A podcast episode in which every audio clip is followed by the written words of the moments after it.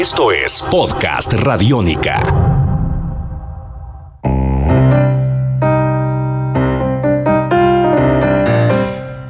Hola y bienvenidos a los libros de Medallo, un podcast radiónica.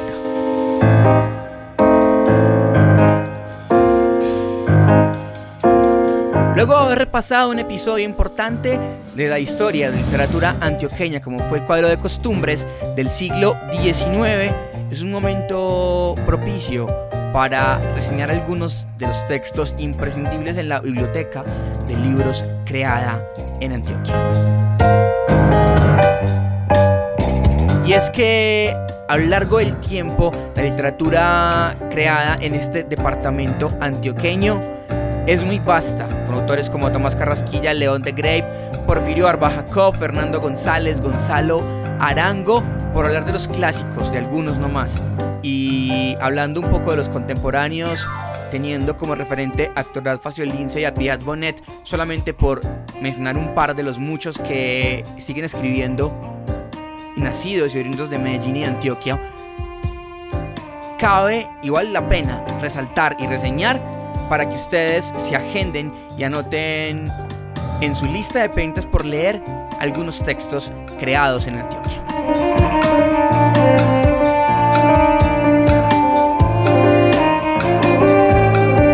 Hoy en Podcast Radiónica, en los libros de Medallo, textos nacidos en Antioquia del siglo XX. Tus oídos se abren Podcast Radiónica. Radiónica.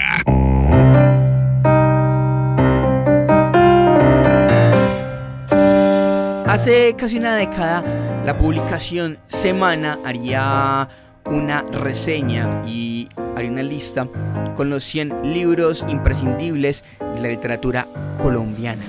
De ellos, para Podcast Radiónica hemos extraído los que pertenecen, o mejor, algunos de los que pertenecen a creadores antioqueños y serán los que a continuación reseñaremos aquí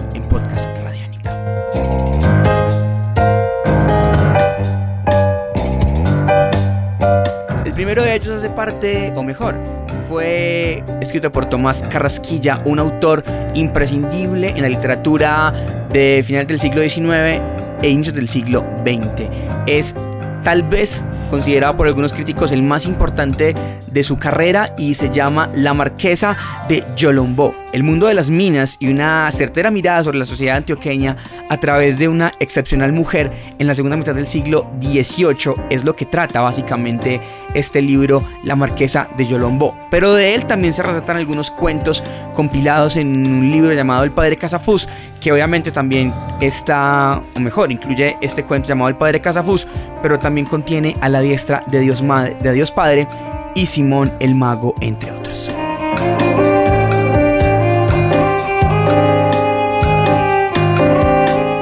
Poco más adelante en el tiempo estaría una obra de Manuel Vejía Vallejo llamada El Día Señalado, exactamente de 1964. Con ecos rulfanos, un hombre llega al pueblo para vengar deudas de honor filial, lo que su padre, el Gamonal, le ha hecho a la madre. Como telón de fondo, la violencia que azota al país y una pelea de gallos que simbólicamente libera al hijo de su misión. Parricida es lo que trata este libro del autor antioqueño Manuel Vigía Vallejo llamado El Día Señalado.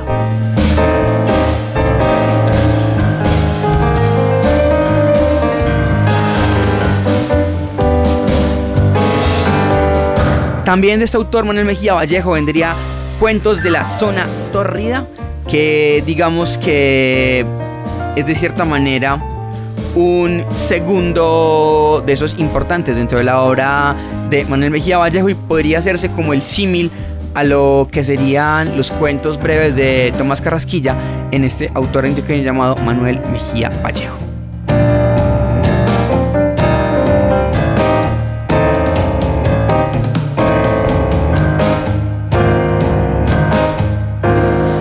Ahora centrémonos en uno de los poetas nadistas, Gonzalo Arango, con un libro también de la década de los 60 llamado Sexo y Saxofón.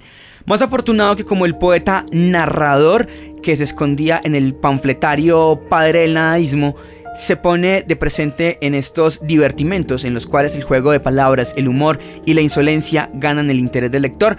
Este libro de los que algunos llamarían el padre del nadaísmo, Gonzalo Arango, que también ya fue reseñado aquí en los libros de Medallo en Podcast Radiónica. Tus oídos se abren. Tus oídos se abren. Podcast Radiónica.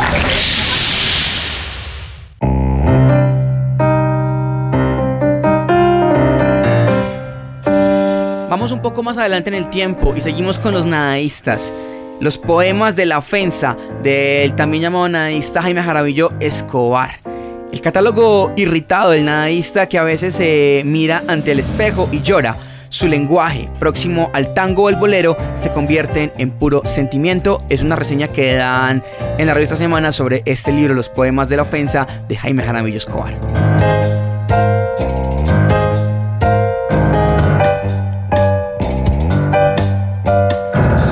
Un poco más hacia atrás, ya en la década del 30, Variaciones de alrededor de la nada del poeta León de Grave, libro que significa la madurez poética del autor y una de las más altas manifestaciones de la renovación literaria dentro del panorama colombiano en esa época del siglo XX. Obra crucial por sus propuestas narrativas y su forma de usar la palabra de este poeta León de Grave.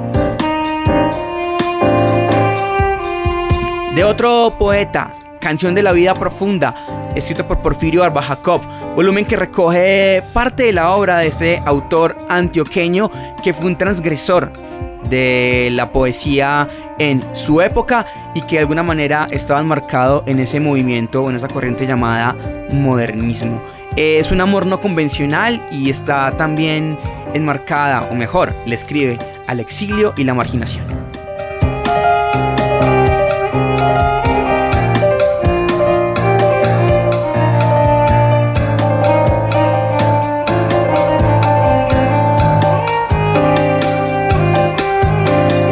Finalmente, y sin olvidar al maestro Fernando González, está Viaje a pie, un libro que el maestro escribiría, según las memorias de una caminata y un recorrido que haría por diferentes lugares del país y del cual estarían en él consignados sus pensamientos y las formas de ver el mundo que a lo largo del camino encontraría el maestro Fernando González. Eso es Viaje a pie, un libro de finales de la década del 20 y que también marcaría de cierta manera un poco el norte de lo que vendría a ser décadas después el movimiento nadaísta en Antioquia.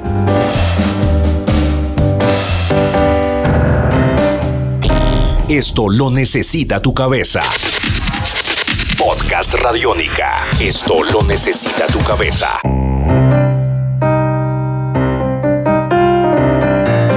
Se quedan, se quedan muchos libros por fuera, pero esto es básicamente una sugerencia, es solamente una hoja de ruta para recorrer parte de la historia literaria antioqueña a través de sus textos. Hasta aquí los libros de Medallo, un podcast radiónica. Mi nombre es Sebastián Martínez y nos escuchamos en una próxima edición para seguir explorando las letras que se escriben entre estas montañas. Salva tu mundo, usa radiónica. Esto es Podcast Radiónica. Podcast Radiónica.